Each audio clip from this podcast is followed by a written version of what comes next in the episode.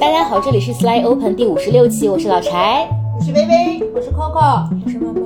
哦，欢迎我们主动做自我介绍的嘉宾曼曼。我我我们先来介绍一下曼曼吧。好呀，嗯，曼曼你要自我介绍一下吗？好，突然就就被 Q 到了，就被 Q 到了，对对对对，我们是一档这么随性的节目。没有，刚才感觉像击鼓传花一样，说的很快，就激活。对，嗯，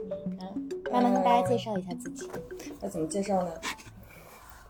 想怎么介绍就怎么介绍。曼曼是现在 Slightly Open 在进行的一个巨巨巨棒的神秘项目的负责人。哦，这个介绍很好。是的，神秘的项目暂时先不公布啊。然后我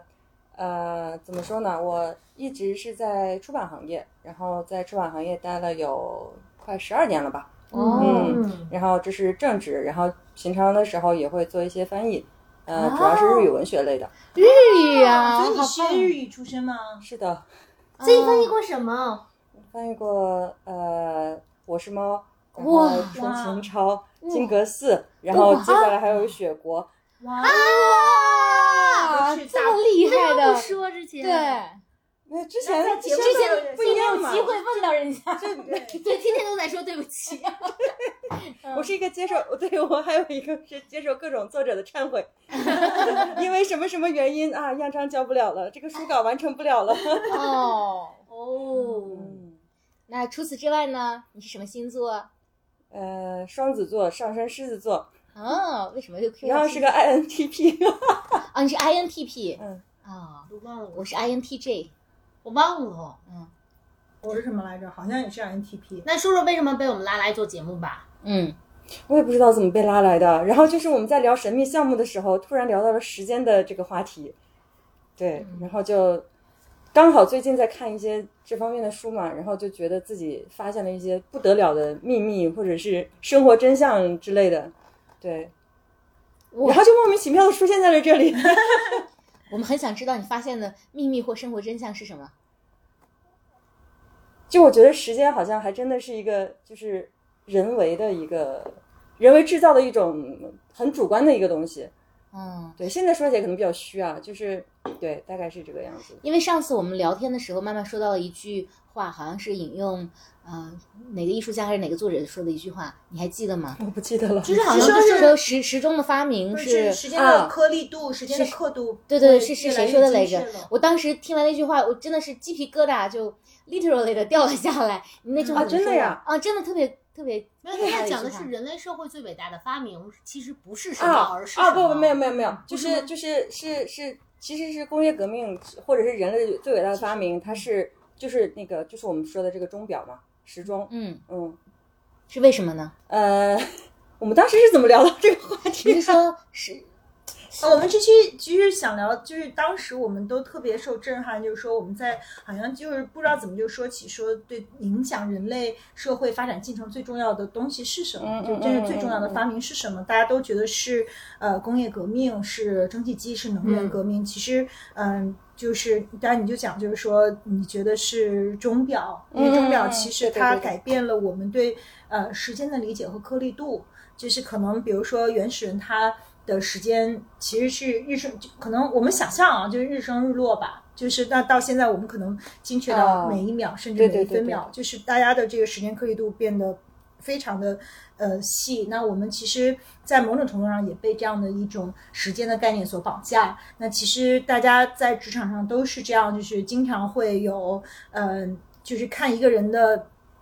似乎一个人的成就跟他的这个时间颗粒度是相关的。比如说，如果我们把时间细化到按每一分钟去去记的话，似乎他好像就是在呃辛勤的工作以及就是特别成功。那这个是不是一个真命题？这个是不是一个嗯，这个到底是现代社会的进步还是现代社会的倒退？就可能我们那次聊到这个，我们就觉得特别特别有意思，嗯，特别想请你一起来去大家一起来探讨这个话题。好的，你的记忆力真的是好好啊。对，我上次记忆力真的对我上次上次聊的时候，我都不记得我说过这么多。嗯，对，你说的特别好。然后呃，你也举了举了一些例子吧，就是跟女性有关，就是因为比如说你也讲到，就是跟你妹妹之间的互动吧，嗯因为她嗯真的很忙，然后嗯，她的时间可能都是以秒计的，甚至现在我们很多。职场工具人上洗手间都要跑着去，那就是大家把自己的一切都就是好像把自己所有的时间都交给了工作，然后我们可能会有呃很少的时间留给自己，留给家人，留给我们特别这个真正去关心的呃在乎的人。那就是到底这个是不是我们这个时代的进步？到底女性应该去怎么看待呃我们跟时间的关系？所以我们才有了这一期的嗯、呃这样的一个主题，就是叫“时间与工具人”。嗯，所以回到我们这一期的主题上，就首先你们大家都觉得自己是工具人吗？或者怎么定义工具人呢？Coco 是工具人，工具人先说。扎心。嗯，我觉得我这两个星期也特别是工具人。我觉得工具人的，嗯，就是我自己对工具人的判断就是严格依循，嗯，我觉得是严格的、持续的、重复的按计划输出。但是其实你并不觉得说你和你。你输出你的输出，你和你的动作之间有非常深刻的就这种生命上的关联。我觉得这个就是当我进入到这种状态的时候，我就会觉得我特别工具人。然后我觉得在我脑海中特别鲜明的印象就是那个摩登时代里的卓别林，就是你嗯持续的在搬那个、搬那个那个是那是什么？就是反正某皮鞋厂还是什么的？铆钉儿之类的吧，对对对对对那种大工厂就是对对，其实每个人都是一个螺丝钉。对我，我会觉得说，为什么我尤其说这几个星期我是工具人，因为我觉得我生活的状态一直都是很快的。我觉得快不，或者说有特别精细，因为我对于时间管理的颗粒度非常的细，我觉得这都不足以让我觉得自己是一个工具人。但是让我当我觉得我疲于奔命，不停的去应对，但实际上我对于我所有的动作之间，就是我认为它的价值输出是非常有限的，我认为它跟我生命的关联是非常有限的时候，我就觉得我特别工具人，嗯反正我的感受。嗯，慢慢呢，其实“工具人”这词儿是我从你这儿听来的。对我，我其实有觉得这个，首先大家说到工具人嘛，那你先是说工具嘛，那工具是干啥的？工具是一定是有用的，嗯而且工具一定是一个没有自主意识的，所以就是当你说是一个工具人的时候，那你是你是一个什么样的工具？你有什么样的用处？嗯而且我觉得再往下想一下，就是呃，你是要为谁所用？那如果是用的话，那你这个是不是有这个？也不能说保质期吧，就使用时长会是多久？嗯我觉得这种就是可能是要想的更多的一个问题，就是你到底是工具还是？但是其实工具人就是一个人形的工具嘛。嗯，我觉得这个是是是是工具的一个概念。至于刚才说到了，就是呃，也是有一个在互联网大厂工作的妹妹嘛，然后之前的确跟她交流之前，我只听说了说大厂的那个那个节奏是很快的，但那次是真的聊了之后，就很让我觉得很很吃惊，就是还有午餐会这个说法。然后因为午餐会就可能就是大家吃饭的时候随便聊一聊，这是我对午餐会的嗯概念。没有，就是吃午饭的时候开会，就真的是大家一起开会，然后可能是稍微轻松一点的开会，但是他是开会，就比如是十一点半，然后可能开到一两点，然后接下来就一堆会，然后我看到他那个日程表，然后我在想，天呐，就是这个工作为什么要做呢？嗯，就是可能我们做出版的话，我是觉得我们的周期可能是比较长的，就是最、呃最快的话，可能就三个月左右，然后会有一本书出来。这个是在说所有的稿子都交齐之后，然后这么出来，是是一个这样的一个周期嘛。但我觉得它最终是一个好的，因为你是把前面所有的，不管是作者的想法，还是设计师的想法，还是你自己对这个内容的定位，它其实最终是以一个呃物品的形态出现的。就是其实是有一种就是手工手工艺人的这种嗯呃怎么说呢，完成感是在里面的，嗯，然后就我也不知道大厂里面可能就大家每个人就是做里面的一个螺丝钉，嗯，然后他们经常就说的就是各种对齐，各种怎么样的，对，然后我就 OKR，嗯，你们好像已经在内涵某大厂了。对，就是就我就在想这个东西，就是对齐这个说法，就让我觉得也是很奇怪的。就是 而且本来是一个真的是一个非常可爱的妹妹，就非常活泼。然后这两年我就显见的看着她，就是就真的只关注自己接下来开的什么会，然后还有眼前要做的事情，还有自己的老板对自己的评价之类的。但是好像就慢慢的就感觉不到他的那种活力，或者是那种就是可以跟你有闲心闲聊啊、开玩笑啊这种，好像就越来越少了。然后整个人就是那种炸毛的状态，一直。就在想是什么夺走了他的灵魂，对，然后就就就在就在想这些事情，嗯，对，其实我们那个由于我太懒了，所以一直没写 notes。但是我们上一期还没有播出的这一期，其实呃，他就讲到了自由与无用嘛。就是我在我看来，其实这就是工具人的呃对立面。就是说，如果因为工具人他最大的呃两个特点，一个是我认为是呃 utility，就是你说的这个，就是我们其实是工具嘛，其实它是用就是以用途为导向的一个、呃对人的异化。那还有一个就是我们不能自主。就是你没有 autonomy，因为你是工具，你要配合这个整个系统的这个运作，你只是其中的一个根据指指令去行事的这样的一个状态。然后你的价值是因为你的呃用途，当然这个用途的反面就是说我们可以被消费和被消耗，就等你被消耗完了，你就被呃淘汰，然后会有新的工具出现，那跟你个人的呃自主和自由是呃没有什么关系的。所以这也是一种就是在大的这样的一个。现代性的当中的一个特别大的一个呃命题吧，就是我们的呃自主性。然后我们其实那一期也聊了，就是我觉得就是嗯，自由必须建立在无用的这样的一个理念上。就是比如我们当时也讲了，就是说友谊它最重要的呃一个维度就是呃。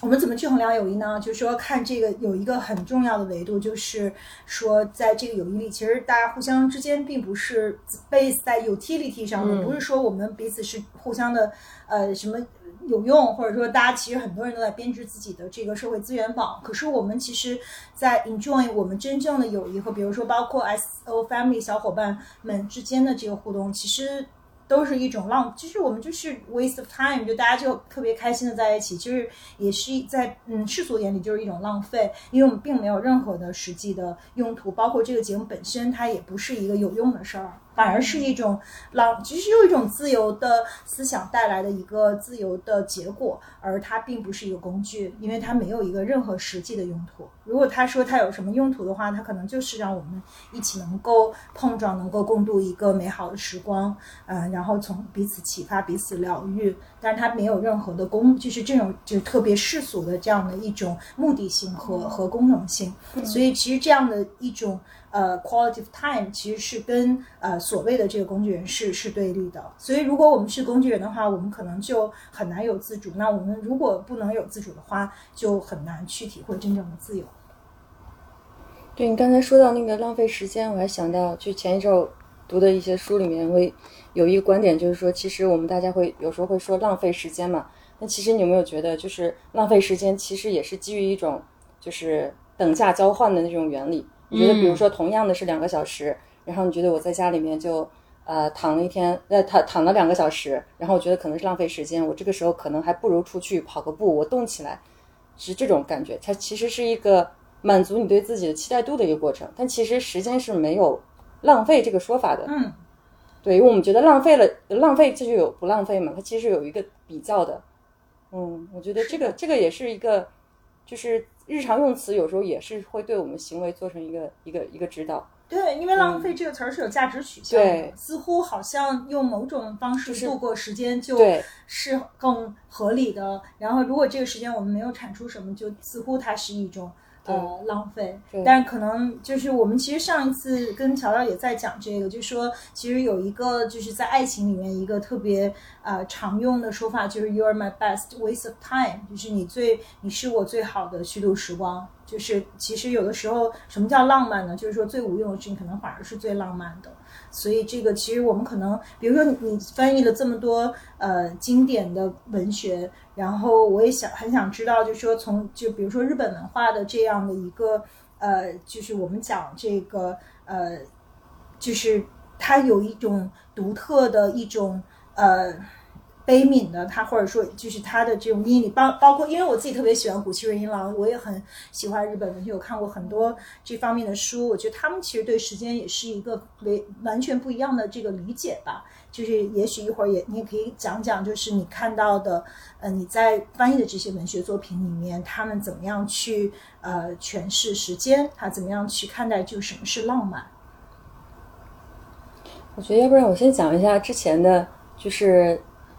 可能我说那个观点，然后你们觉得就很嗯就是鸡皮疙瘩的那个，那个是是这样的，就是我突然就发现时钟是就是它不是刚开始就有的，最早是有那个日晷嘛，对，就当时大家是最早是什么时候？就是为什么会有呃日月星期这种说法？就是最早就是因为大家，你想象一下，大家都是原始人，然后什么都不知道，然后每天你能干什么？就是只能在太阳升起的时候出来，就是觅食，然后跟同伴们交流，然后等到太阳落山的时候，然后这一天就过去了。嗯，所以它可能在接着发展发展，然后你就会发现，呃，你白天的时候你是看太阳的，然后在呃，然后等到那个日晷的话，它是哦对，还有一个就是你们知道为什么时钟是圆的，以及为什么是顺时针走吗？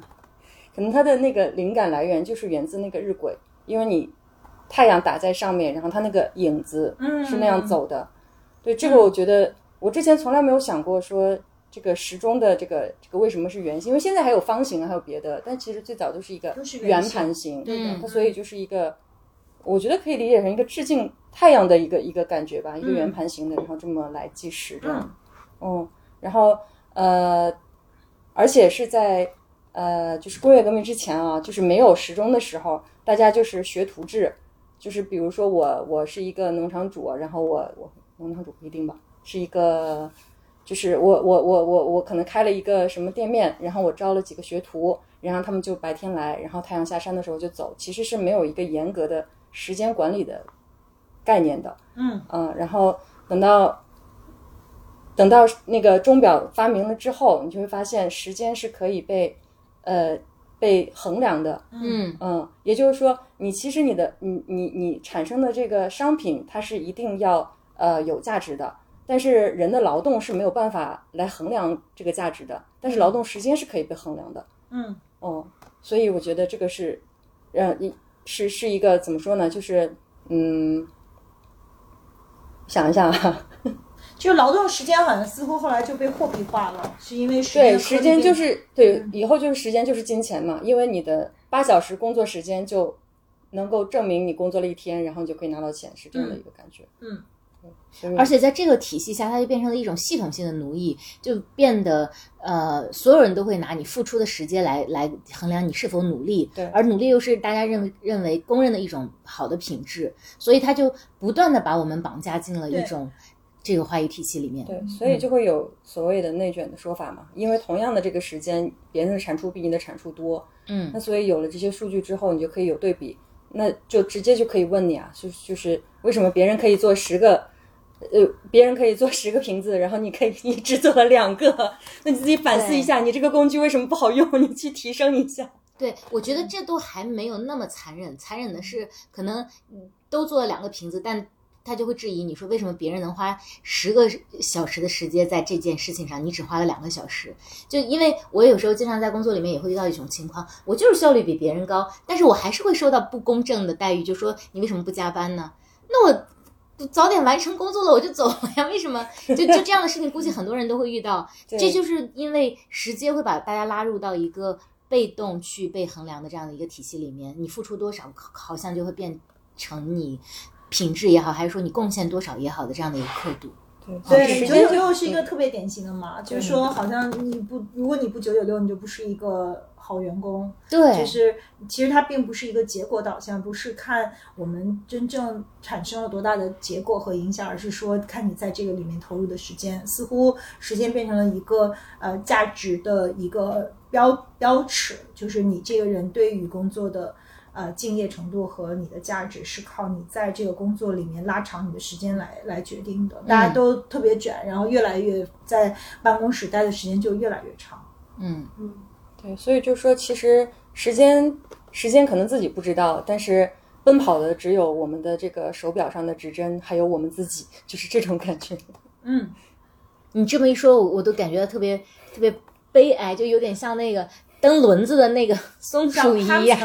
对，就你对，所以你要只是把自己看成一个工具人的话，那你可能真的就是一个有使用期限的。对，而且我特别喜欢你刚刚说的那个描述，就是工具人他或者一个更精准的表述是人形工具，它其实是去了人化的，他他并不是人，他就失去了灵魂，他就被异化了。那所以我自己体会更深的就是工具人是，比如说我在工作里面有时候。我特别难过的事情是，比比如说团队里面的小朋友，当我问他我说你现在做的这件事情到底是为什么，他他根本不知道为什么的时候，我就我就觉得，那你为什么要把这个时间浪费在这里呢？你根本不知道你做的这件事情，对于这家公司也好，对于这个社会也好，或者对于你自己也好，到底产生了什么样的价值？可能他会觉得说啊，那我拿到了薪水，这也 OK。但我觉得有一些人可能连这个。概念都没有，也许说你同样的时间在别的地方能拿到更多的薪水，所以我特别认可 Coco 说的，就是就是我们如何去判断说你是不是工具人，就首先你的这个价值到底对你意味着什么，你自己得是一个清晰的这样的想法，而而且就是我特别不喜欢在很多嗯，其实这这是一个很普遍的现象，在很多公司里面，好多小朋友其实不知道自己在在做的事情是在在为什么，嗯对，以及更可怕的是，这个事情当它形成了一种惯性之后，大家人们就不再追问了，这是这是特别可怕的。所以就是他的灵魂到底去了哪里？他们已经被真的被彻底异化掉了。嗯嗯对，我觉得工具是没有自己的这个目的嘛，嗯，就像一个斧头，他他也没有什么想法，他就我就在那里躺着，你用我的时候就用，对，就有点这种感觉。对但很多时候可能也没有选择，就特别是作为职场小白，如果说你你到了中高管的再往上，或者我我不知道啊，其实我们的机构对反而不这样，我们就是其实到高层就特别累，就是如果你想去做到那个职位，那你每天就是要付出至少十二个小时以上的工作时间。但是也有一些就是说，那职场小白就更没有自主权了，他可能进到一个机构，他就得跟着这样的这个公司的文化去。呃，来做就是嗯，就是 play along，他也他他他从一开始进入职场就是这样的一种训练，慢慢的就被训练成这样的一个思维模式。就算他想去挑战这样的一种安排，可能也非常的无力。嗯，但我觉得至少就是大家需要知道自己选择了什么，然后获得了什么。但特别可怕的是，有一些人，有一些呃人，可能在这个过程当中，就是我我刚刚说，他失去了追问，失去追问，他就可能每天过的那个生活到底是什么，他可能自己就麻木了，他也不再去问了。这这是我觉得最最不愿意看到的一种情况。嗯，那这可能就是生活在一个惯性里面了。对对，而且你们有没有觉得，当你的工作时间太长的时候，你就真的会失去追问是的，啊？是会这样的。是 的我，觉得是可以，呃，其实今天来的时候还在想，就是其实对，嗯，做翻译来讲啊，就是比如一个学外语的人，然后他去做翻译，所以你们觉得现在有这么多翻译软件啊什么的，嗯你觉得翻译是一个工具人吗？我自己觉得不是。那我们讲说翻译的这个要信达雅，要有它的这个相应的标准。那这个东西，我觉得这就回到我们以前聊过的，就 AI 能不能替代人的问题。对，我我我相信科技的确会解决很大一部分，或者说提升翻译的呃优化，但是但是工具它没有办法很好的去系统性的去理解另外一个语言的整个的背景，以及比如说这个作者他的。呃，情感啊，还有他的一些以以往作品里面的一些基因等等，所以我是觉得翻译这个这个工种，还是它不是一个工具人，它仍然具有特别大的价值。翻译有好多种吧，因为那个我我其实我团队好多小朋友都是学口译的这个专业，就是高翻专业吧，就是然后我就老劝他们就是别学高翻了，就我觉得这个早晚都会被。呃，取代，特别是那种法律文书啊，特别是一种国际大会上，因为它有好多标准范式，就是它其实追求的是准确，而不是信达雅。像这种情况下，我觉得，嗯，很可能就是在很快的时间之内，人工智能通过呃 machine learning 就可以做得更好。但是如果是文学的，呃翻译，或者是一些哲学性的翻译，我觉得是非常考验一个人的呃知识的这样的这个宽度和他的这个个人的理解在里面的。因为有很多书，其实呃像刚才慢慢提到的这些。呃，经典它有很多很多种不同的译本，那每一个译本其实你看的不光是作者，你看的是译者他的呃人生、他的思考、他的文采、他自己个人的积累，所以这个部分我觉得是非常有个性化的，它也很难去呃被机器学习所取代。但是我我觉得可能就是呃现在这样的一个嗯社会形态，就大家愿意能够呃沉下心来去安静的。呃，看一本书都很难，别说花时间去 认真的翻一本书，因为我们也知道翻译书是不赚钱的，你就不可能靠这个能够过上很好的生活吧？就这事儿不能让你像创，就是某一些工作一样，呃。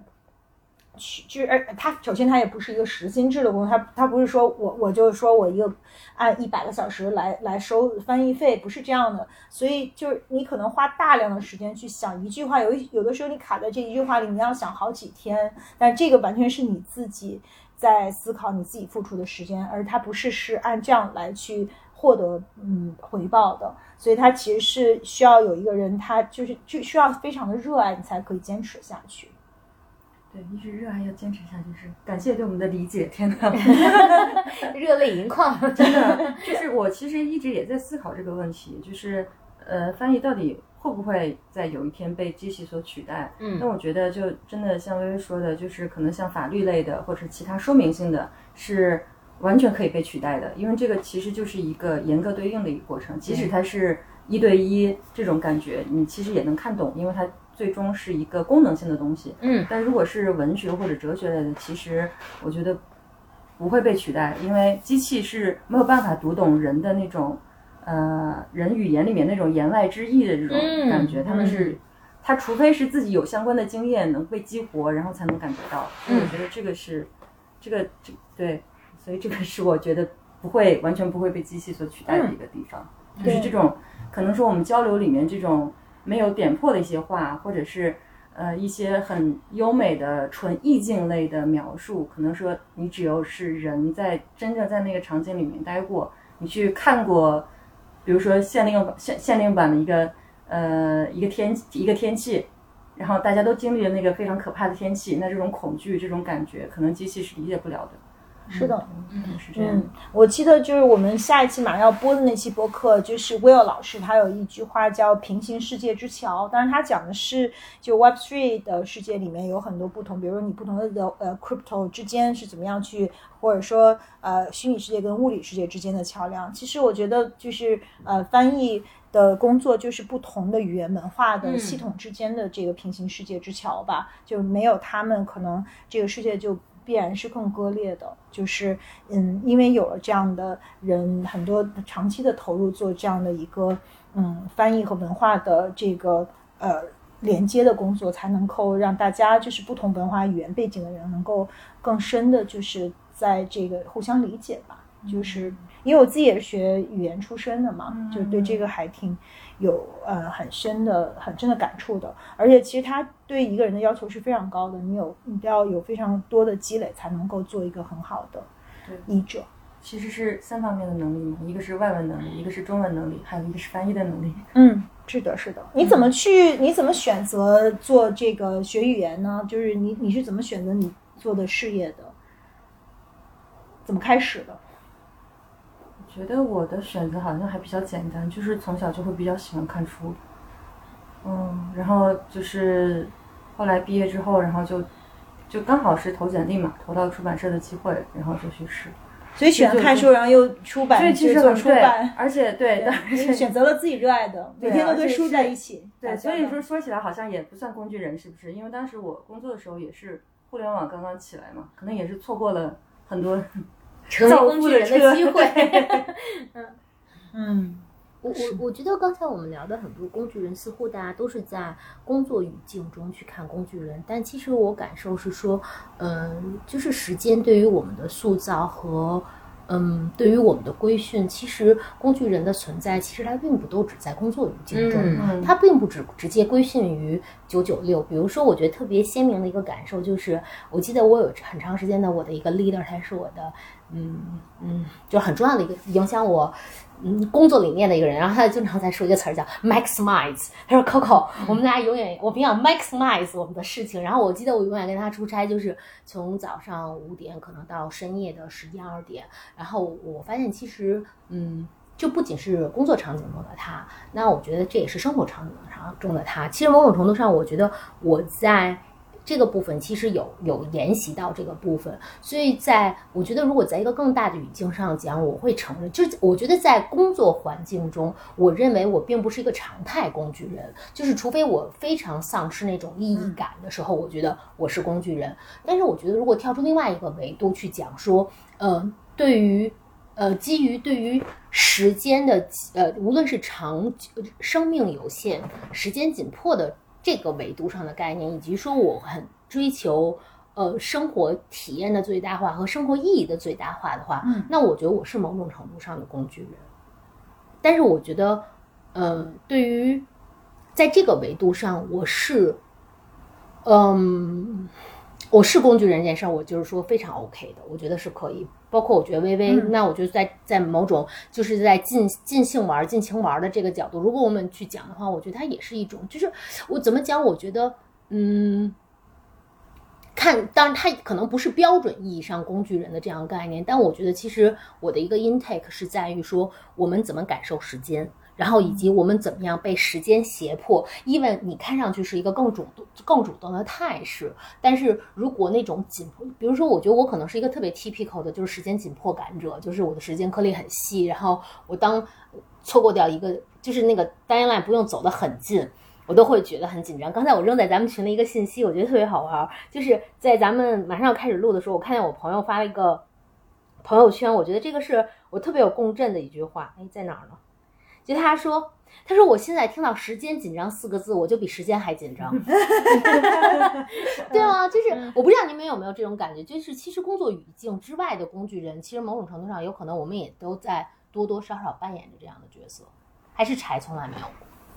啊，我我我我刚刚在想啊，就是，嗯我觉得被时间胁迫这件事情是我们现代人的通病，而且我今天早上还在发了一个极客，写我说现代技术及消费主义就是隐蔽的专制与奴役，就是这这这其实是马尔库塞的观点，就就我们之前也说过，我我我特别喜欢马尔库塞，然后后来就是其实边沁讲那个全景监狱，包括福柯呃在四五十年前讲他的那个原型监狱，讲的都是一个事情，就是我们其实，在被科技也好，还是消费主义也好，被笼罩在一个大型的监狱里面，而这个监狱来自哪里？我在读这些书的时候，我都没有过那个反思，其实就来自于你说的，一下子把我点醒了，就时间钟表的发明。钟表发明之后，我们好像就被迫进入到了一个，嗯。特别，其实其实有一本书，就是在美国上世纪呃四五十年代有一个思想的风潮，有一本书很有名，就是《参与摩托车维修艺术》。嗯它其实想讲的就是人们可能在这个消费时代的这个呃这个奴役之下，变得你每天可能呃看的电视广告里面讲说，哎，这这个这个车是越野车，你就认为自己在城市拥堵的路上开开到了这个越野车，就好像感受到了野外的清风一样。他其实觉得我们是生活在一个巨大的讽刺的这个监狱当中，而这个监狱的。我觉得原罪就是由于时间这个钟表的发明造成的，所有人都在只争朝夕。其实我很很很很很多年里面是一个只争朝夕的拥趸，我觉得只争朝夕是一个很好的词。还有一个特别讨厌的词叫做唯快不破，这也曾经是我一直以来坚持的一个很重要的话。但是我最近在就在想说，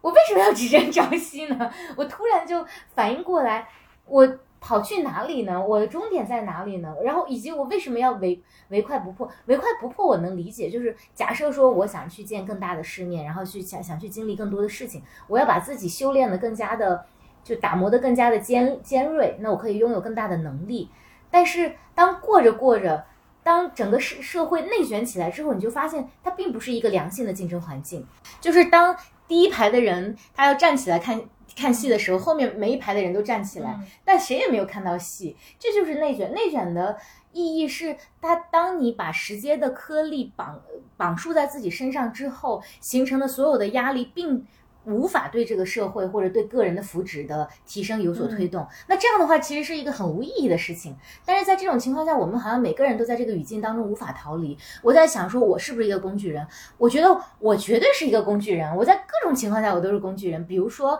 我曾经就我我我无论是在什么职位上去做职业经理人，哪怕是在可能一个公司，我只汇报给董事长这种情况下，当我和他的这个呃战略决策不一致的时候。我还是完全听命于他，我违背着我巨大的这个商业判断，然后就要去听命于他。那这我这我就是在实现他的事情，包括非常典型的场景，就是我知道这件事情做下去可能对公司不好，我会拼命的去说服他。但是当我无法说服他的时候，我还是做了这样的事情。我之前在节目里面讲过，我我以前做一个项目的时候，有一个腾讯的高管跟我讲过一句话。我就这是一个特别具体的原则。他说：“老柴，我们不要去呃制造任何的垃圾，无无论是内容垃圾还是说食物的垃圾。但是说实话，我在日常的工作里面，在很多场合，我是在制造至少是内容垃圾的。但是我没有办法去说服他人，我不去就无无法说服决策者不去做这件事情。所以在这种情况下，我就是工具人啊。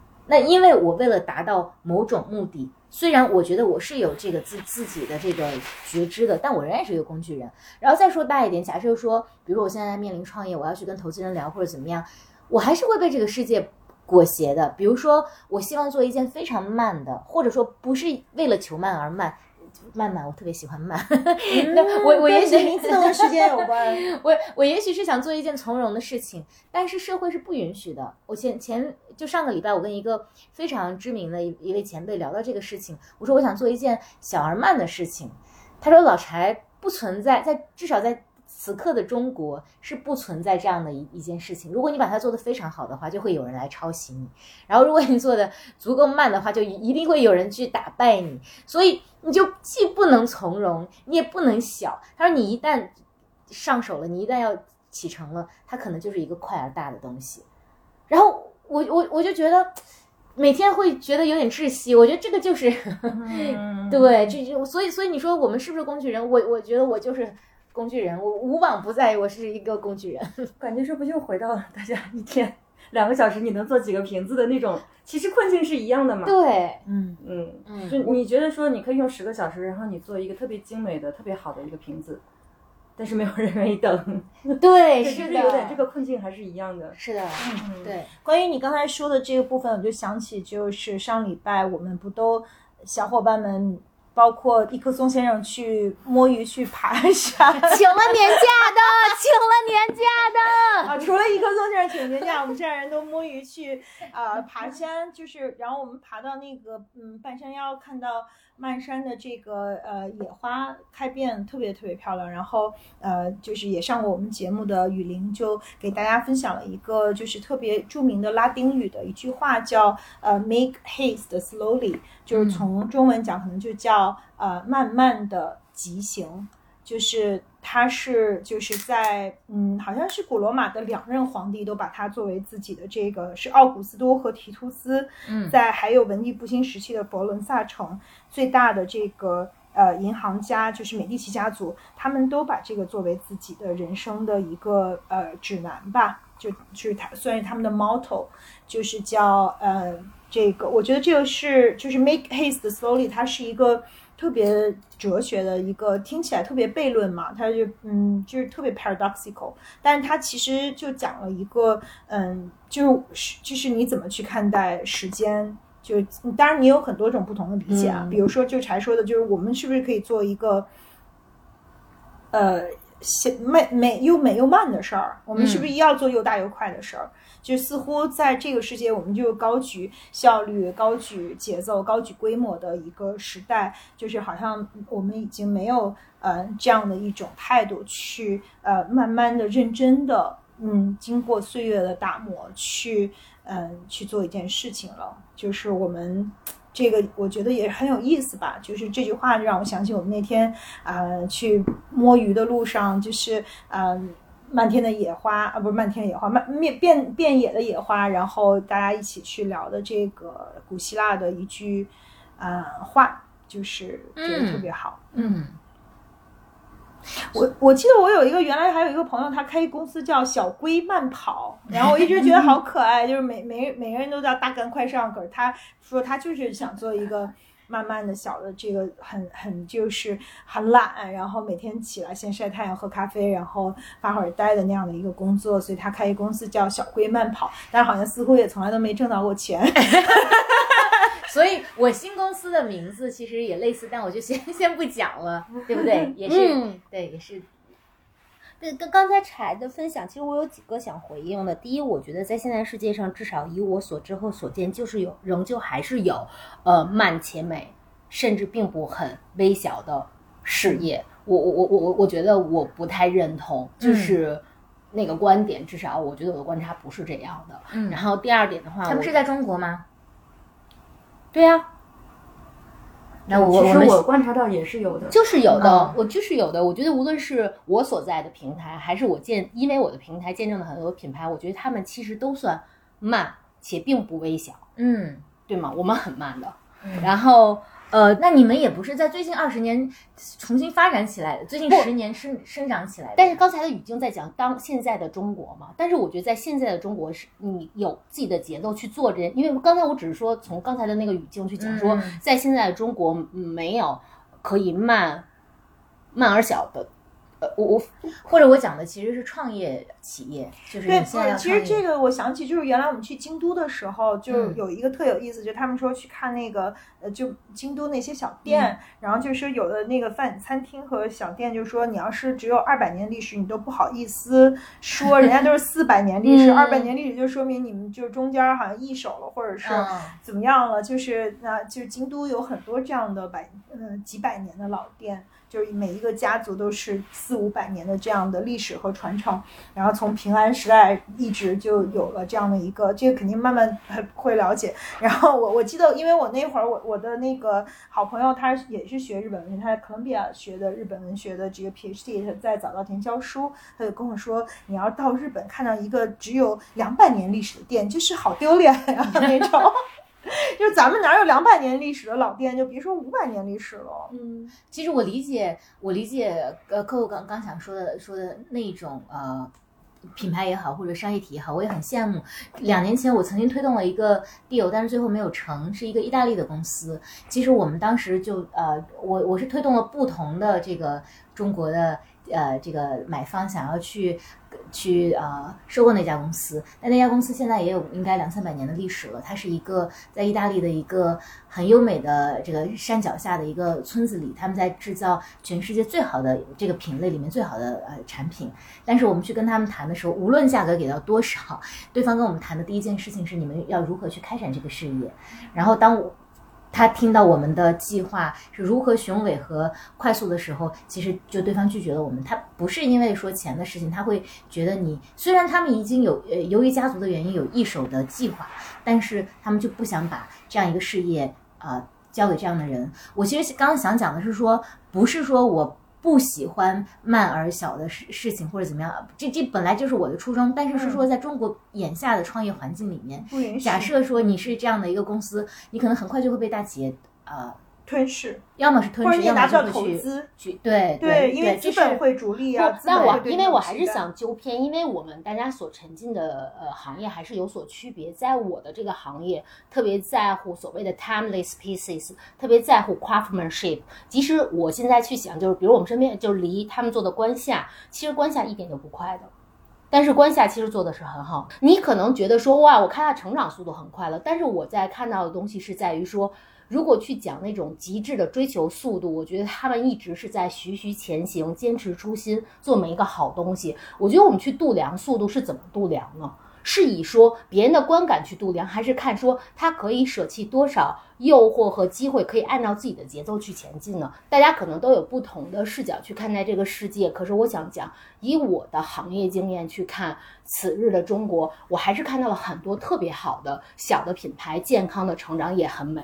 我觉得关于工具人，其实我还想有一个补充，就是说，我觉得工具人的重点不是在于，因为比如说柴有一个观点在讲说，就是从你的角度在讲说，我我如果仍旧是顺从了规则和捧呃提供了功能性的支持，那我更或者叫呃放弃了我个人的一些坚持，那么某种程度上我似乎还是工具人。比如你刚才举到的两个例子，在作为高管在在公司推进的过程中的一些。Dilemma 困境，可是我我看待就是我看待工具人的感受是说，即使我们提供嗯功能性，但即使我们牺牲我们的规则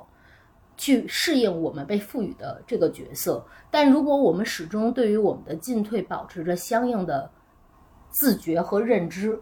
我觉得他仍旧不叫工呃工具人，因为我觉得就像就好像我们去讲说人和动物中间很大一个区别，可能是动物永远没有机会去决定说我自己结束自己的生命，就大多数情况以我们的认知。那我觉得从工具的角度来讲，它更多的我对它的理解是它更多的去提供功能性，但没有和自身的这个觉知和关联。所以从这个角度。即使我们去看到现在很多，因为我我们可能还就是都已经人人近中年和人过中年，但是我觉得即使看很到看到很多身不由己的小朋友，我不觉得如果他们一味的就是他们就像小花栗鼠一样的滚滚的日复一日的奔跑，没有选择，然后持续的被耗尽生命。即使在这样的状态下，如果他相应保持着自己的觉知和知道说我为何做此选择，那我觉得他们都不太算工具人。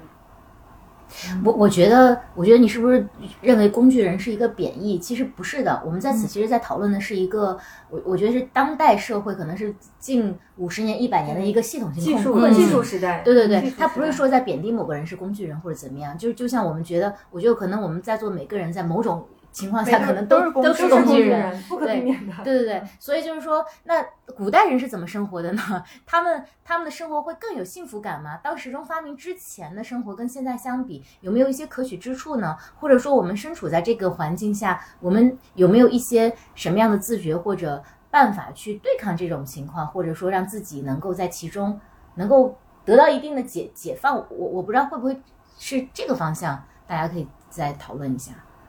我就想起来之前我看的那个，当时还做了一下笔记，嗯就是就你刚才不是提到时钟发明之前嘛？对。然后我其实是想到了，呃，就大家都知道那个地心说和日心说嘛，嗯就是在这个呃亚里士多德他提说呃提出日心说地心说的时候，其实是公元前三世纪，嗯然后托勒密他是写的那个呃他是地地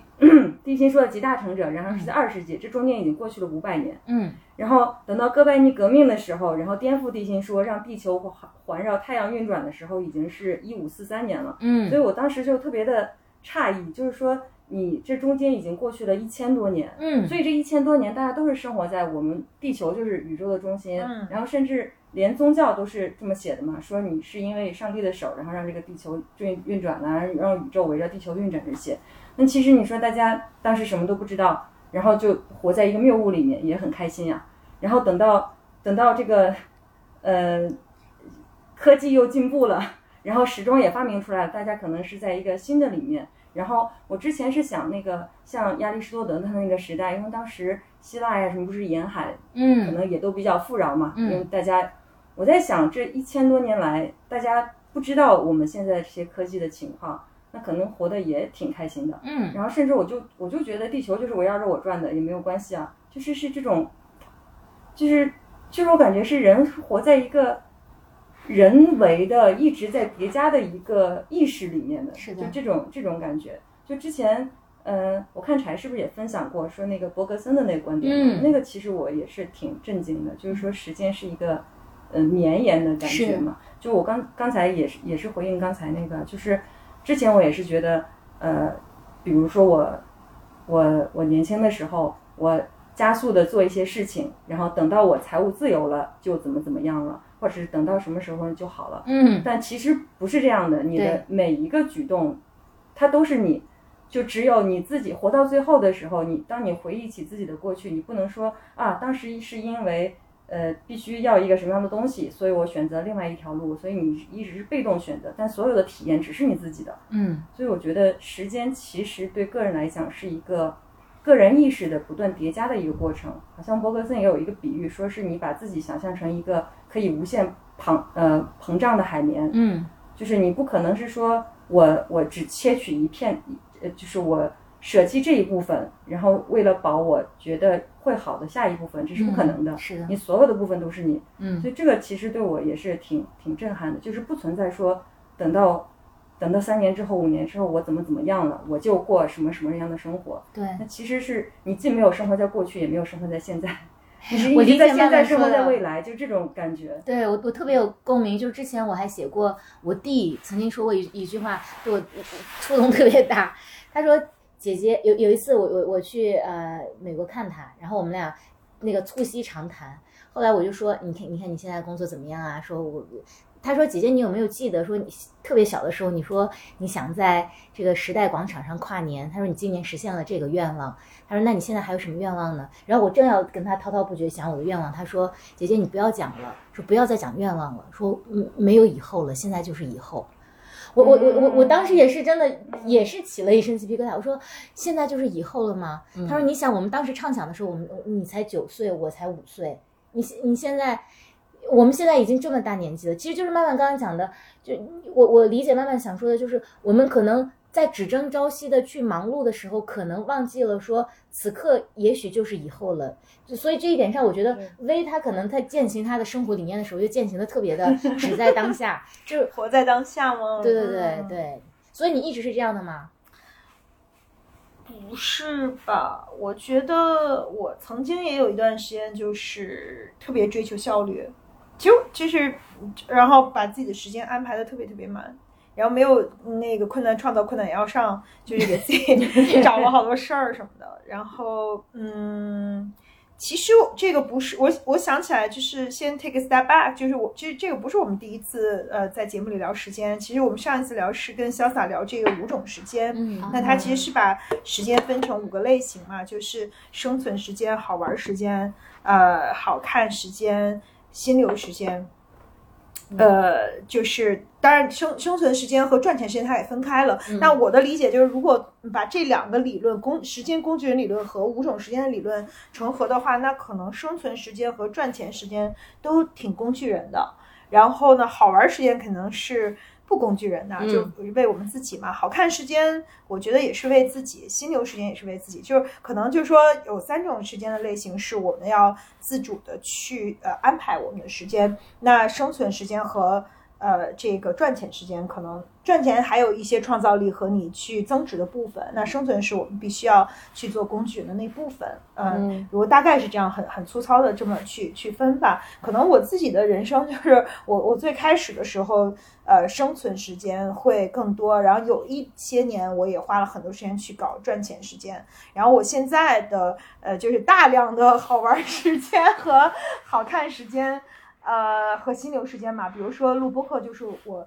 非常典型的心流时间。那好玩时间就太多了，就是跟小伙伴们去爬山呀，去打球啊，去玩桨板呀，去跳舞啊，就是各种各样的玩儿。所以我们有一期还想找我们这个体力之光小组里最能玩的两个人去讲各种时间各种玩儿。就是那我花特别多的时间去玩儿，这也是一个 conscious choice 吧。就是在人生的这个阶段，我觉得没有任何事儿比玩儿更重要。就高举玩儿这个特别重要的这样的一种价值，呃，其实可能也算是刚才柴说的这个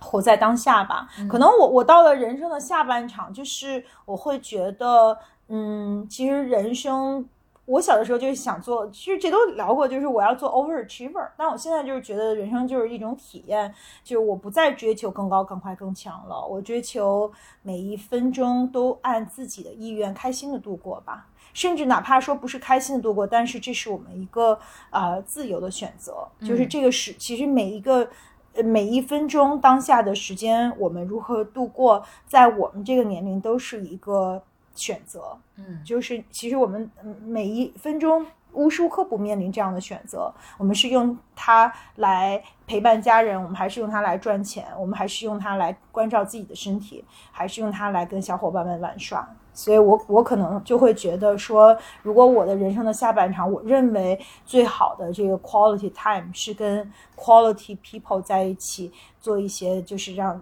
大家都特别的开心的事情。嗯嗯嗯。我觉得这个就很好啊，就相当于是不管是在做什么事情的时候，你都知道自己在做什么，并且很 enjoy 这个状态的话，我觉得这就虽然是工具人，但是是，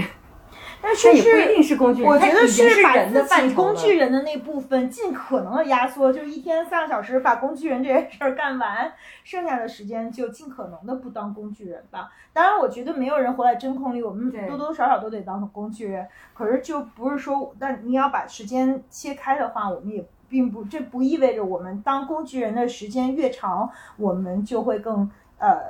开心和舒展。我觉得是相反的，就是当然你完全不当工具人，你也没有办法在这样的一个非常工具化的、被高科技效率和这个节奏驱动、快节奏驱动的这样的一个呃系统里面生存。啊、所以可能就是怎么去找到这个平衡，和在工具人之外的我们到底是谁？我们怎么样去？我们做什么样的选择去度过自己人生有限的时间？只有这个才是一个真命题，这个才是我们面临的真问题。嗯，而且，嗯，我记得当时慢慢分享她妹妹的故事的时候，也提过说，其实其实你妹妹某种程度上还是挺挺享受她现在的，或者说她自自我选择了对，这种，他他是个高级工具人，对对对对 也可能只有我觉得他可怜吧，对，也许他自己。对他可能觉得我比较可怜。呃，他自他自己乐意选择了这样一种快速进步的方式。其实我觉得我在呃刚毕业的前十年，我也是选择了这样的方式。所以我，我觉得我们并不是说这样就是。打引号的工具人并不好或者怎么样，而是这是是一个社会的，就是假设你想要去让自己能获得一些呃更大的话语权也好，更多的能力也好，可能这是一个不得不的选择。嗯呃，然后，但我现在看到了一个潮流，就是我感觉好多人开始一开始隐隐形革命了。这个革命的方式就是我我就抛弃大城市了，我就抛弃这种快速是的是的就是我我就抛弃了所有物欲对我的绑架。我觉得这这也很好。嗯，对，所以说人真的是没得选吗？我觉得现在真的不一定。嗯你觉得啊，我现在不行，我放弃不了我的工作，然后我在北京就是这那的，嗯真的放弃不了吗？其实是可以的。就之前没有想过，我觉得，我觉得就是说起我妹妹的这个事情，我并不觉得说是呃，就是我只是觉得看着有点心疼。那、当然，她整个人就不管是收入啊什么都是挺好的，我只是不想她就是忙的失去了对自己的意识，还有对自己周围的感知。我觉得这个其实是有点有点太可惜了。嗯，对，对但是还是可能大家已经讨论了一个世纪的这个问题。就假设说消费主义和现代科技绑架了大家的话，其实有些人就。就还是回到马尔库塞，他他是高举这个革命旗帜。就我觉得很多人已经开始革命了，只是现在的革命不像原本的从法国革命大革命那时期往后的那种流血式的革命。就现在的革命是我可以微小的以一个个体，我就放弃了对物欲物欲的追求。对，比如说我，节目开始之前我，就对，比如说你有想过对什么对呃 minimize 你的物质欲望去？对对对对，就但这个不是革人家的命啊，这就是革了革了自己的某种命。那害因为我们无法对抗这个体体系系统性的困境，那我就在我自己的世界里面可能做一些小小小的对抗。我我不知道，这可能也是一些人的选择。嗯嗯刚才你说到说我们的现在生活被消费主义和呃科技变化所裹挟，那我想我就是我我白白天之日我就白天日光之下我就是消费主义，日光之下你就是科技变化。嗯然后我觉得你对抗呃目前现在的生活的方式，就是你去你你在消费主义这一挂就关上了大门，而我发现我对抗。当今生活的方式 就是在高科技变化这一卦关上，就是我们各自在自己的小小世界里在做着那样那样的隐形革命，对吧？对对对对对，刚才想到，对觉得还蛮好玩的。我觉得这就是人性在对抗这种呃这种监狱的一种，就各自采用的一种方式。嗯对，可能每个人都找到了自己的这个求生之路。嗯，但社会一直会这么发展下去吗？还是说会到某个我觉得我觉得肯定阶段会塌掉的。对就说到刚才说的一直是工作的嘛，然后嗯后来我就想，这个时间其实也可以对应我们中国的这个人生轨迹嘛。嗯，不知道现在就前两天有人跟我说，就是可能二十二岁的女生就会特别焦虑，就觉得自己要马上结婚嫁人。嗯，这个啊，你们都知道吗？不知道我听的也不是这样的，但是是就是三四线城市那种，就是也是刚毕业的年轻人，然后他听到，因为他不想待在家里的原因，是因为同龄的女生都特别焦虑，嗯就只要谈恋爱必须奔着结婚去，嗯然后觉得压力很大。然后我说，哎，现在社会变成这样了吗？为什么呢？我不理解。嗯，因为其实是人生的这种模板嘛。因为你想现在就是考公啊、考编啊，其实也很多嘛。觉得是的对，但但我觉得曼曼刚刚说的这个情况的确是存在的，就是在工作之外，就像客户说的，工作之外，我们还会被一些事情在裹挟着往前。对就比如说催生、催育啊啊，那那我们现在说一下大家知道的模板吧，就我们这一代知道的模板，就大概就是应该是二十五岁结婚算早的了吗？算早算早，算早，算早。算早，真的算早。二十就在我知道的时候，三岁二22岁岁大学毕业二十25二岁七八的时候结再结婚已经27是很生娃很晚了。是的是的但后来才知道有一种说法是说三十岁之后才会怎么样的。嗯，就大概，而且现在不是都有又开放生三胎了嘛？其实嗯你看，它是社会制度决定你的的对那个想法是变化的嘛？那你这么想，现在对女性的要求就是也要有工作，对不对？那你 女性应该怎么选择呢？首先你要生三个孩子，对不对？那你生三个孩子，你就倒推时间嘛。就假设你三十五岁的时候不被裁，那你要怎么怎么来做这个准备？太悲惨了，我天！那时间刻度就是这样的呀。哦所以就是，对啊，你如果生三个孩子，你得在多少岁之前就得生第一个孩子，然后多少岁之前生第二个孩子，对对吧？对尤其是我现在知道了，剖腹产还得隔两年才能生，所以你就相当于每三年生一个孩子的话，你得花九年才能完成这个事情哦。所以你二十五岁的时候就要，首先你要找到你要结婚，并且 就是。开始那你。二十五号如果是结婚的话啊，不，二十25五岁，二十五岁如果结婚的话，那你是不是前面谈你男朋友什么的，你是不是要再选一选，对呀、你得谈几个谈吧几？个？对好多人都没有，就一个就结了，结了就生。嗯，对，这种就属于是假设就是属于是青梅竹马嘛，对对吧？那这得是抠这种天选天选之伴侣，那这种太太少见太少了，对，是这种就是我觉得是是是是对年龄也年龄其实也是一种时间的感觉嘛。就是我觉得就是尤其是在国内，对于女生的尤其是年龄，其实男生也没有好到哪儿去啊。就是它是一个就是不过你要这么说，嗯，测量单位嘛。没时钟发明之前，他们也有这个紧迫性。更紧了，紧死了。对呀、然后他们古代人最大的差异是他们的 life expectancy 只到啊四十三三十多岁，四十岁，就是那时候他们都是就是月经初潮，大概女生就是十一二岁就开始生孩子，然后到二十多岁你就已经老年人了，三十可是岁你办难道不是现代的女性会更早熟吗？性成熟或许，但是他们那个时候就是呃，你想那会儿童养媳都都要结婚啊，然后一般十四五岁都生孩子了，十四五岁生孩子是非常非常常见的常见的 common 的一个事情嘛。一那会儿就是说，呃，人的平均寿命才四十多岁，嗯。四十多岁算长寿了，三十多岁以后可能就没有 fertility，、嗯。所以大家可能都在三十岁之前就生了七八个孩子了。嗯，就是大概十五岁到三十岁这个期间嘛。嗯嗯，那个时候女性也不工作呀。哎，对，也不会被裁。可以被休啊。嗯那那个时候女性的状况其实比呃现在要呃，当然就处境要就更难了。虽然她可能没有职场上的这个压力，但是她完全没有经济自主权，她就是一个更加是一个工具人，她是一个生育的工具人，她是一个家庭的这种礼教制度下的工具人，那就更更惨了，还就就是那样的处境，难道是我们现在又要回去去希望去回回到的一个状态吗？所以所以感觉人生无望了，用哪个模板没有，我只是觉得说，就是不要以这种就是社会上的规定的，就觉得你比如说嗯二十五岁你是要怎么怎么样的。然后我记得之前看过一个表，网络上看的，当时因为就感觉太扎心了，感觉已经晚了好几年了，这种感觉就是不要因为这种固定的，大家对这种，你看，比如说你三十岁的时候儿女双全，然后又是。呃，工作又很好，然后家庭又很幸福，这种属于幸福人生的模板嘛？但你要达到这个模板，你需要再提前多少年开始努力？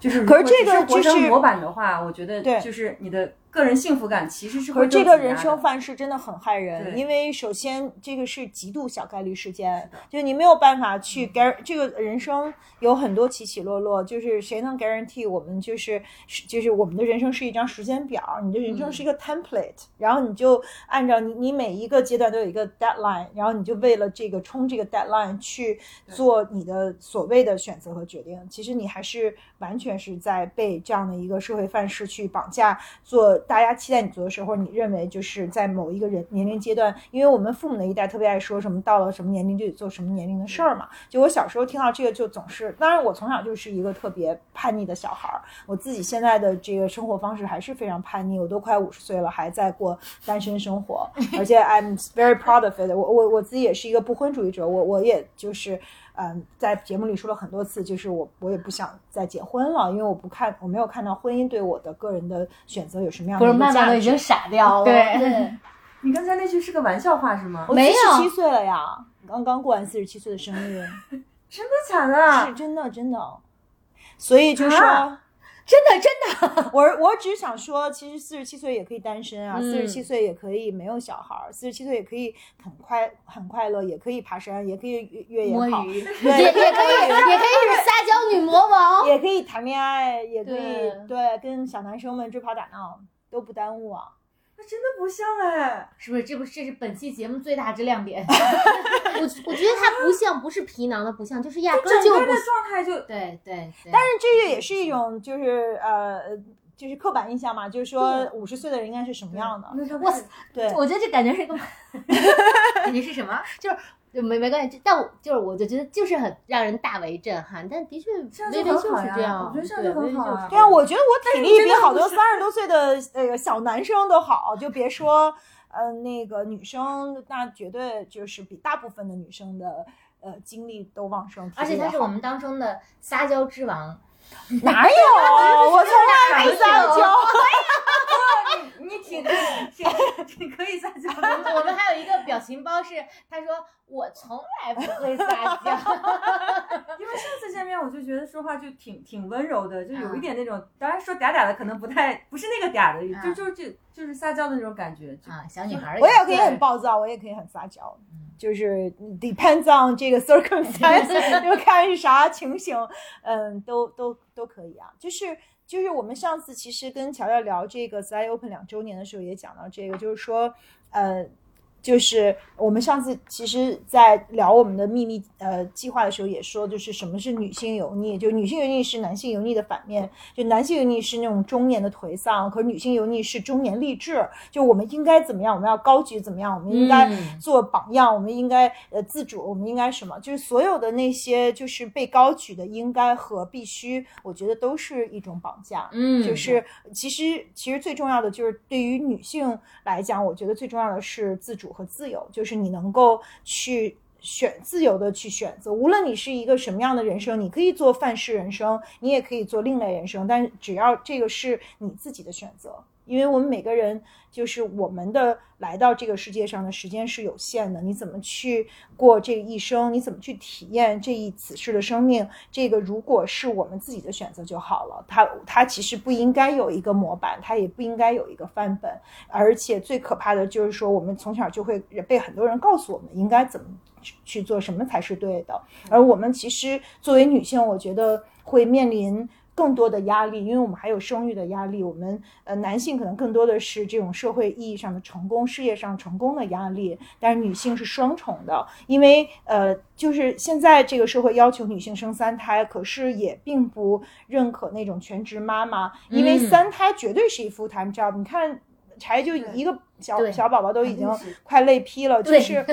真的，你怎么能想象有三个小羊的时候你还能创业？然后 对，就是 就是，然后还有一些就是就是说宣传这个什么 it all 那种人生，说我是三孩他妈，我还特别牛逼，我还事业特别成功，讨就那个更对，就是那个更讨厌，我觉得。就是，所以就是就是这个社会对女性的不宽容是多重的，就是我们依然在一个呃时代面临很多很多的不宽容，所以就是这个我觉得。必须得是我们自己有一个这方面的觉知，呃，能够真正理解我们到底是谁，我们要什么，我们可以对别人告诉我们的那些东西说 no。嗯，是的，真好。嗯，你刚才说到那个，就是对女性的期待，我觉得也是一样的吧。就是从小的时候，可能就会说，比如作为一个女孩儿，你应该怎么样；作为一个男孩儿，你应该怎么样。嗯然后你现在是学生，你就应该好好学习。其实这些都是一个比较功能性的，就是希望你照着你这个方向发展的一个模板嘛。所以我觉得，对，所以如果是一直是听话下去的话，可能真的会迷失掉自己内心的这种感觉。对，对，照着这个模范本走下去，然后永远有人给你一个正向的反馈，这样其实是挺可怕的。对呀、这是从某一种情况下，就是你整个人生都是一工具人。你不是说上班的时候是一个工具人，是你这一生的选择，可能你都没有自主的选择，你都是一个工具人。好好学习，然后呃考上一个好大学，然后上高中的时候不许谈恋爱，上大学的时候最好赶紧谈恋爱。对哦我们上次讲性的时候不是说那家长说有一个东西叫啪啪山，这个特别可怕，你可不能去，你要好好学习。然后等到你大学毕业的时候，就是大家还都没有，就是家长老告诉你啪啪山特别危险、特别可怕、特别的罪恶，你可千万不能尝试。然后马上告诉你说明天你就要赶快结婚生孩子那大家都没去过啪啪山就得生孩子，就也是一个真实很真实的大很多女生去面临的现实嘛。不过好像就是说，如果嗯，就是抽离抽离到一个更大的这个历史维度里面，就是说，嗯，就是农耕社会对于人类的这个呃改变，到底是我们就是 domesticate 了呃，就是各种牲畜和这个种了各种各样的这个农作物，然后变成了一个我们从游牧的这个形态 hunter gatherer 变成了一个农耕的呃形态，到底是谁？来驯服了谁呢？就是说，那也有一个不同的历史视角。就是说，如果其实人在 hunter gatherer 的这个时代，就是人类的原始部落的时代是非常自由的，就是你你其实就是跟着大牲畜、大大大野兽跑嘛，然后去摘点果子吃，也没什么时间的概念，哪有就是日出就出去觅食，日落就睡觉了。可是你一旦进入了农工，你就走不了了，你就在一块地上背朝黄土，面朝天，不对，哪儿朝哪儿？面朝黄土背朝天，你真爱玩儿。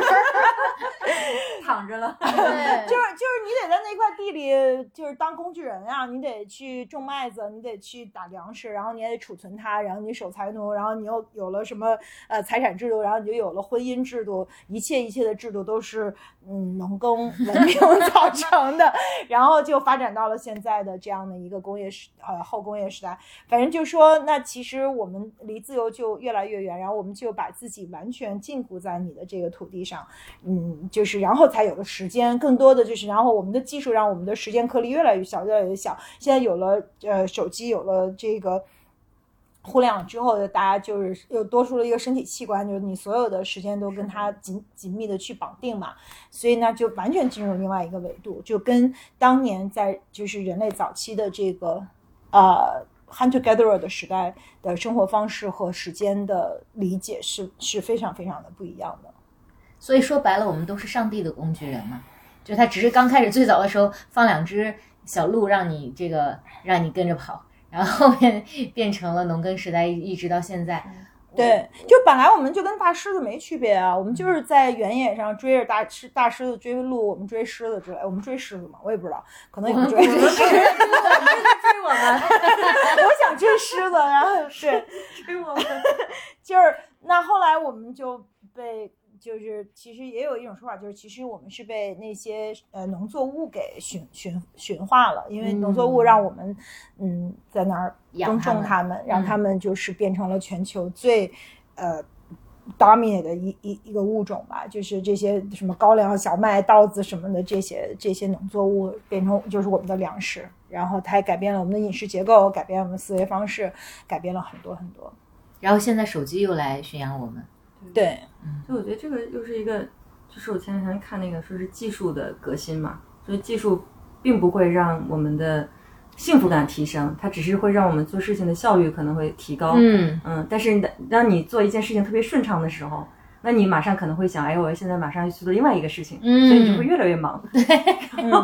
对，它是跟你的内心是没有关系的，它只是在解决你的事儿。对，它主要是解决，它主要但是人生有无穷无尽的事儿啊。对啊，关键是这样的，现在就是什么都要，就是因为有了手机的存在，你你做什么，它都要求你及时反应。就以前，比如说，那什么什么时时间很长，我们可以一生只爱一个人，然后嗯给一个人写一个情书，翻越嗯千山万水，漂洋过海，三个月以后他才能收到。你现在就一个 message 就是零点几秒的时间，老板给你写一个 message，你得马上回，不然的话，你第二天就会很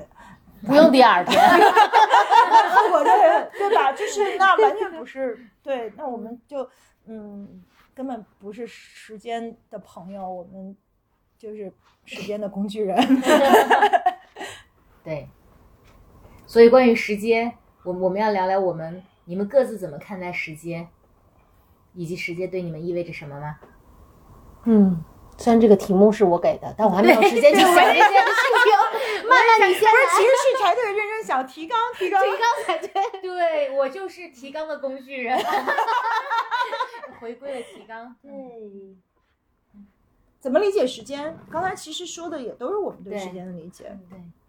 要不然说说日本文学怎么理解时间我？我觉得之前我我最近 其实这个这个这个想法变动挺大的，因为也还在一个嗯。震荡的时期嘛。就是我之前其实也是那种，就是会觉得越快越好，嗯。然后就会觉得这个事情怎么样才能做得最快，就是以一个，而且会很标榜自己就是在解决事情，嗯。对，就是说那个没事儿找事儿一样 解决没有困难那种创造，困难摇伤。对，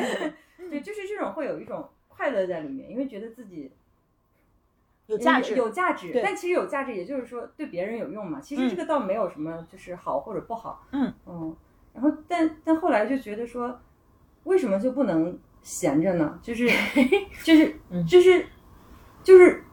就是有事情，然后就没有事情做，就会觉得特别的难受。其实是有这种感觉的。对我没有哎。你去年有，我们聊过，哦，原来有，原来去年有现在没有了，现在没有了我以前有这样的因为我以前而且很严重，就是我不能忍受闲着，就是我觉得闲下来我就就不行，我我以前是害怕我觉得全世界好像就剩下我一个，我不行，完全接受不了。我原来特别害怕独处，就因为就我要不然我就独处的时候也会会给自己搞特别忙。我觉得也是因为就是我很怕独自面对自己，就是你一旦闲下来，你就要独自面对自己。就是对于很多呃独自生活的人来讲，有的时候这个还挺难的，因为你就会突然觉得寂寞，会觉得孤独吧。嗯，我感觉这一两年大家都在动荡，我不知道是不是社会可能刚好因为疫情让大家慢下来了，或者怎么样。我觉得是社会的正向反馈没有了。哎，有可能、嗯是的，就大家觉得再蹦跶也蹦跶不上去了，那还不如躺平呢。对啊，到了三十五了，被人裁了，然后 又到不知道接下来再过个五年，我感觉都是同一波人，主要是，我感觉真的就是同一波人，就就之前催婚的好像也是那个年龄的，然后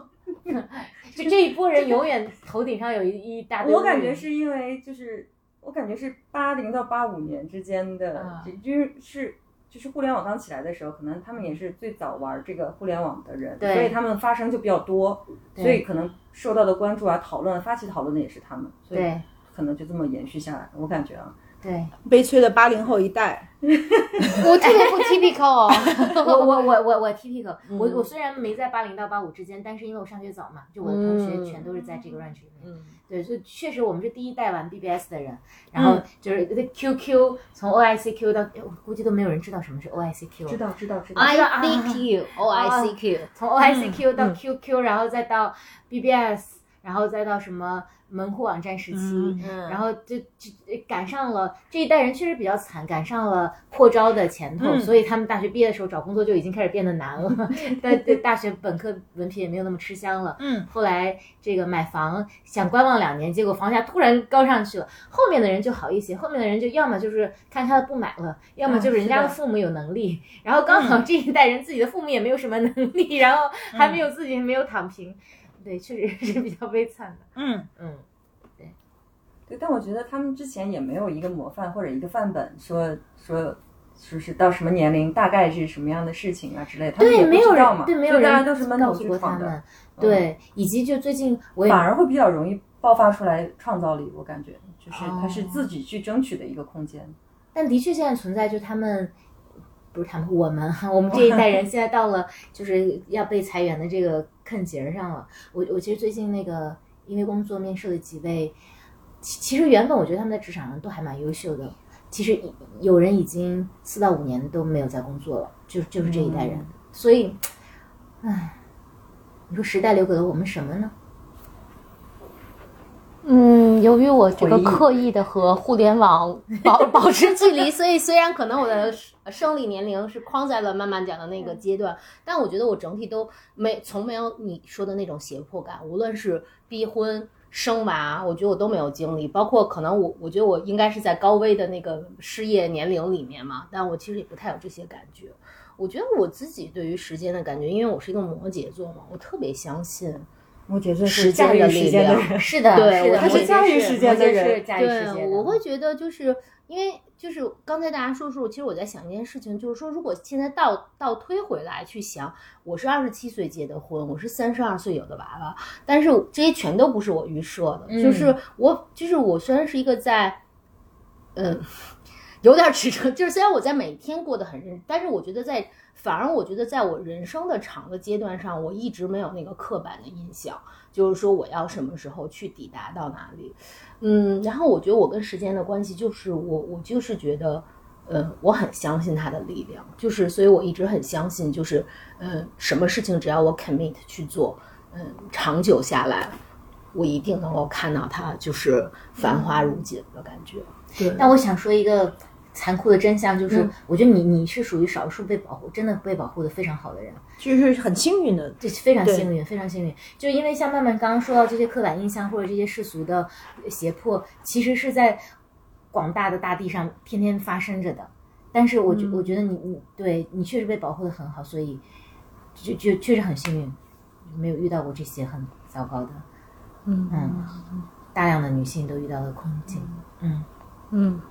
嗯。不过我觉得，作为一个就是如果是在嗯大城市一个很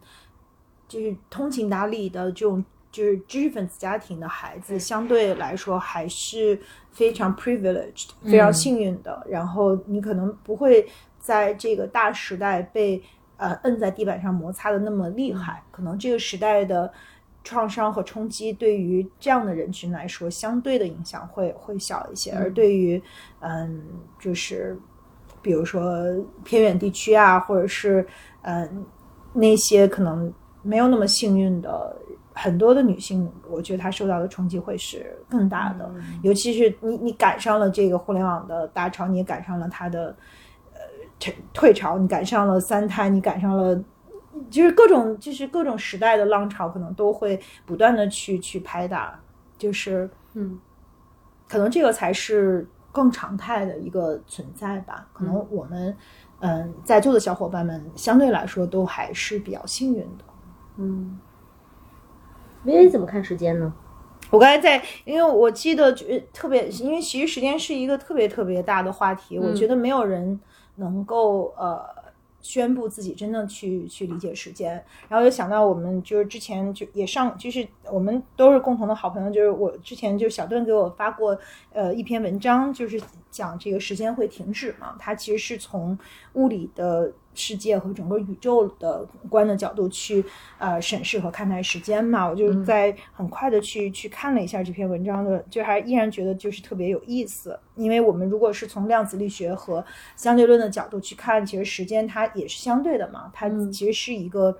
呃，宇宙的维度，但是从我们这个碳基生命来讲，就是如果是就是我们碳基生命的发展，其实是一个，如果时间，比如说，如果我们想象一个发生一些宇宙特别神奇的力量，让这个就让时间突然凝聚了，就冻结了，那我们其实每一个生命就跟着时间冻结，所以你没有办法去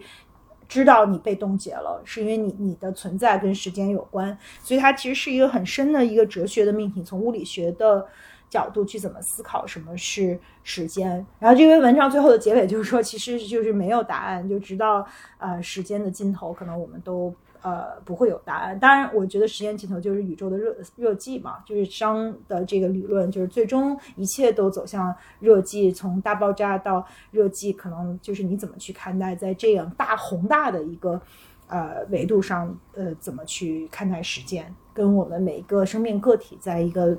我们细小的生命的切片当中，我们怎么去看待时间，这是两个非常不同的这个维度的话题。只是我觉得这特别 fascinating，这篇文章也特别好，所以就分享给小伙伴们，就是可以，你们可以等我们做完节目的时候，嗯，可以看看。附上，对，对他就把整个文件给咱们。嗯嗯，好，嗯嗯，我最近在读一本书，然后那本书叫《何为良好生活》。我当时看到它的时候，是因为我特别喜欢它那个标题边上的一行字，叫“应呃应于图而应于心”吧。就是我觉得它那那本书，其实它就是有一个命题，就在讲我们如何更好的去选择我们的人生。我觉得无论是用时间的维度去卡它，还是用可能价值判断的角角度去讲，就是很多时候我们花了太长的时间再去讲的是我选择此条路还是彼条路，但其实很多时候，就像大家刚才去讲时间的叠合一样，很多时候我们的选择在于我们行路的这一程，嗯。就是在这一程上，你持续的去判断、应用、叠加、选择，而行路的过程其实对于我们来说是很重要的。所以我觉得最近就是虽然我也很暴躁、焦躁，就是面对每天的一地稀碎，但我常常跟自己说：行于头而应于心，就是嗯，就是哪怕满日满满目稀碎。今天早上我还在想，就是就是我去讲，就是感觉就是每天面对的都是填满了六便士的日程，但是我真的要我要跟自己讲说，不要忘记抬头看看月亮。好多时候特恶心的时候，我就翻出《人类群星闪耀时》看一看，觉得震一震。对我，我觉得这个是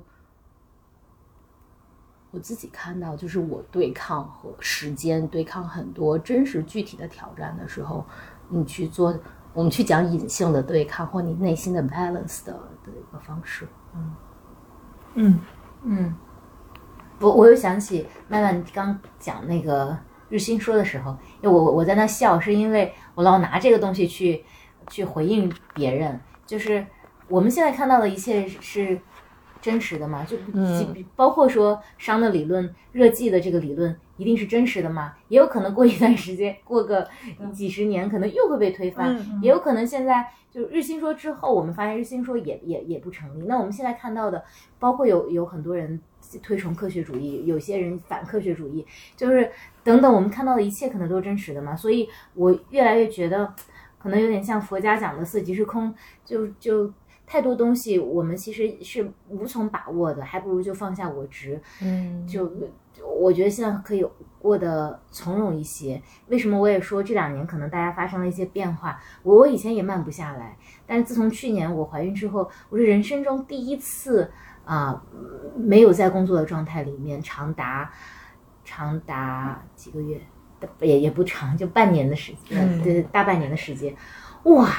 然后就感觉躺平的感觉好好。我以前觉得说我要不工作我会很慌，其实不是的，嗯就是好吃不如饺子，什么不如躺着来着，舒服不如躺着，就躺着真的很舒服 的，真的真的。所以当然了，就还是要呃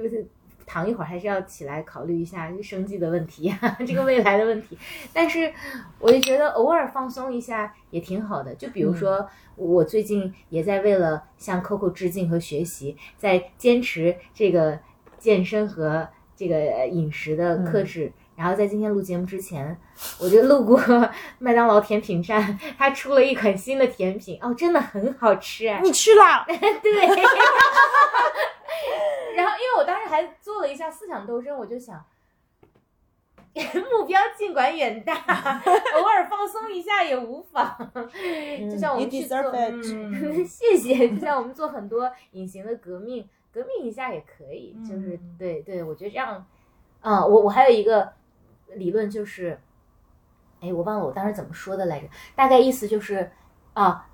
不追求完美是你可以跑长跑的前提。嗯啊，就就是你偶尔放松一下，你这样毅力可能还会再持久一点。如果你一直绷得特别紧，呃，Coco 可以，因为他他意志力特别强。那像我这种人绷得特别紧，可能三天就放弃了这个项目，所以还不如这个偶尔躺平一下，我觉得也可以。嗯对，我刚才想到那个，就是那说到那个躺平嘛，然后之前不是说这个这个手表它的来源是那个日晷嘛？嗯，但其实没有发现，虽然说我们的时间它是源自于日晷，然后日晷又源自于太阳，但其实现在这个时间它不管太阳，因为最早定十二点，就是说你那个线它就有一个线是你你是那个是没有影子的嘛，嗯最早的那个，就现在。你中午十二点已经跟太阳在哪里没有关系了，嗯，就是我觉得这个也是一个巨大的讽刺。啊、是的，但是时间虽然是我们对时间的观念，虽然是来自于太阳，但是现在这个时间到底怎么样，跟太阳完全没有关系。你在或者不在，我中午十二点都要开会，就是那种感觉对对。对对对，嗯哎，对，我要是能，就是如所以不要老看着自己的表，看看太阳。对，把把把太阳摘掉，可能把太阳摘掉，事业也不后会陷入羿射日混乱。对 对，也许后羿射日，你想想后羿射日，可能跟达利都是有一样的目标，就无论是把钟表给化了。对对对融化了，还是说把太阳射下来，他们可能只是烦躁了这个内卷。是 的，就我要躺平，不要在那里晾着了。对对对对对，嗯对，嗯其实我我现在就是，当然也挺躺平的，就是，呃，我我现在每天的时间，我觉得就是过得慢了，就是刻意让它。当然，我有一个特别，就是我老我老给自己找理由和借口吧，就是说，其实我们不是在虚度光阴，我们是在积蓄能量。就是我，我老跟我领导说，我需要回家思考，你得给我自由的时间，我需要这个 mental space 去思考，然后我才能去想大事儿。你要让我每天都特别忙，那我就想不了大事儿，我只能想事务性的事儿。当然，我其实也没想出什么大事儿来，但就是这么一种自我暗示和自我安慰吧。我觉得有的时候，嗯，就是让时间过得很慢，就是让自己慢下来，其实是一种，呃。其实你看万事万物，它其实冬天它也要过漫长的这个冬眠的时间嘛，嗯这是一种蓄蓄积累能量的一个 过 full of crap，对，积积累积累能量的一个过程。然后我我每天早上起来就是进入真的状态特别慢，就是反正我就是特别慢，就是先特晕困，然后起来就弄杯咖啡，然后就很很慢很慢的，就是才能 function，就就是等我开始能清醒过来，能够正常运转，都已经中午，太阳都已经晒屁股。反正就是我我特别享受，我当然我不知道现在这种呃。美好的时光能够持续多久啊？但是，嗯，反正就是很很美好，就是每天慢慢的醒来，慢慢的去做一些事情，尽量把工具人的时间压到最短，剩下的时间都在玩耍。所以我们这一期的主题叫慢慢。真的，对，以及我觉得，以及我觉得薇薇刚说的那个，我是完全赞同的。我觉得不是一个借口。我想起我们三个就 Slide Open 要做一一些创作啊，可能跟曼曼也有一定的关系。然后有一天，Coco 就说：“你们俩到底什么时候交出来这个作品？” 后来薇就说。这种东西我需要花时间来思考。我说对呀，就没有灵感，需要灵感，需要涌现，对，然后 Coco 就在旁边要昏好了过像打我们去一顿。对，对，但但我是真心这样觉得的，我并不觉得这是借口，就是就不，你要想构思也是也是这个也是其中一部分。我我我特别能嗯共鸣微说的涌现，就是我我觉得我大量的创作，觉得让我觉得自己比较满意的那些创作，都是根本不知道什么时候就积累了很长时间的静默期，突然就出现的，所以就得让自己很放松、很舒适，啊，突然就想要奋起去进行一些创作。对，其实我觉得创作反而是这样嘛，因为我嗯们在谈这个工业革命的未来的时候，有一个可能性就是说，如果 AI 把所有的这些具体的活儿都呃干了，那我们其实就是一道一一堆，要不然我们就被宠物化了，要不然我们就变成了这个真正的就是进入到，反而是大家都进入到这个创作的这样的一个状态，因为你不用再去干工具人所需要去完成的任务，那我们有大量的闲散时间啥都不干，那你干嘛呢？你就是设计，你就是创作，你就是。对，就发就是真正去发挥你的天分，就是有那一天你就有各种冗余的时间，有了各种冗余的时间，你就可以各种创作。但是不是也有可能，由于没有了啊、劳作和痛苦，所以其实就产生不出来真正的啊、东西呢？我也不知道啊。就比如说我去年躺平和极其快乐的那半年，我其实没有任何 灵感和输出。那你就是还躺平的不够，因为如果我看就是比如说我们有一次跟呃那个就是聊那个呃自律和躺平的那一期，呃就是也有说到，就是比如说瑞典、北欧，它有好多小而美的这些设计和嗯百年的品牌，其实他们的生活方式可能相对来说就是有大量的。自由支配的冗冗余的时间，那确实他们很多的时候，或者他们在漫长的冬天里都是去创创造的。就可能创造也是人的一一部分，但是你需要，如果是用马斯洛的这个需求金字塔，就是你得码到一个，嗯把底下的这个需求都填平了，然后你再往上就自我实现的部分就是 create 的部分，然后底下的部分就是我们要再生存的部分。对，因为我也想起一个故事，就就是在这种对话中，你知道吗？不用我说话，就这两个人 就要为自己的各种 懒惰去找借口。我我的灵感还没有流淌。对。然后我一个相信村上春树的每天固定时间坚持创作的人，就在这儿就特别不想讲，就觉得随大家说好果然相。信，对不对？嗯，真的，就是觉得还还就算随你们创作呢。就随你们俩说好吧，反正我这个我这个，我说你那个为什么在旁边就是搞了好多表情？原来是 对我就是我我心里想说，一块良币被两块劣劣币所裹挟，然后夹在中梁碧，你这儿有交作业吗？你这个良币，哎呀，就是因为梁碧杰最近也没有交，有什么好好？还说我是劣币，这样不好，你这样是双重标准。不，你们都深深的改变了我的行为。你看，你看，又把屎粉丝扣在梁劣币的头上。死了。嗯，对，我就刚忍了半天，实在是对他已经忍无可忍，要不然你批判我们一会儿吧，然后给你一个机会批判。不。为摩羯，啥不？因为摩羯座批判都特别严肃认真，就特别容易显得伤感情。不会的，不会的，我们脸皮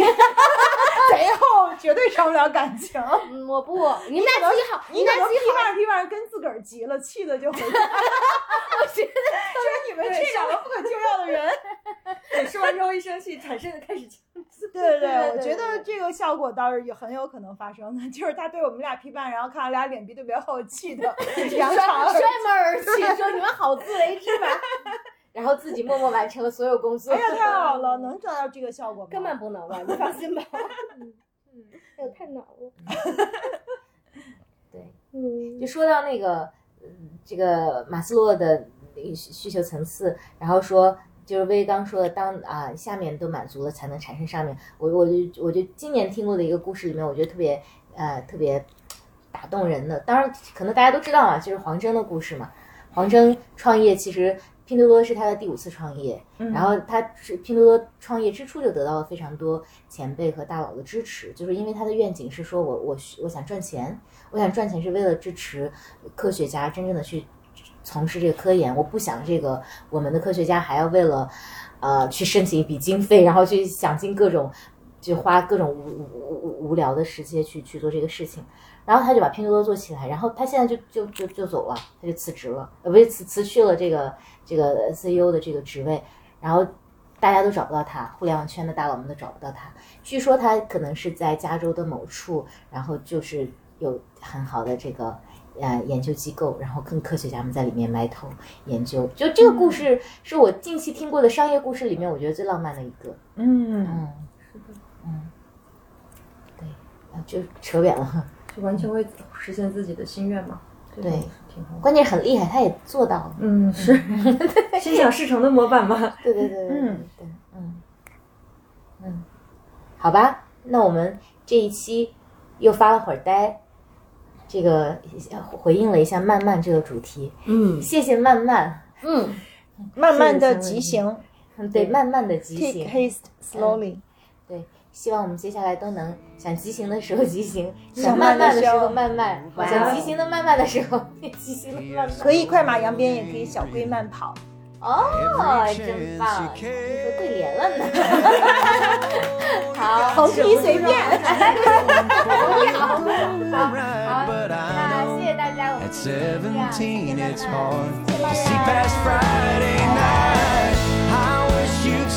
慢 I wish you'd take a typing class. I wish you wouldn't worry and let it be. Hey, I'd say have a little faith, and you'll see. If I could ride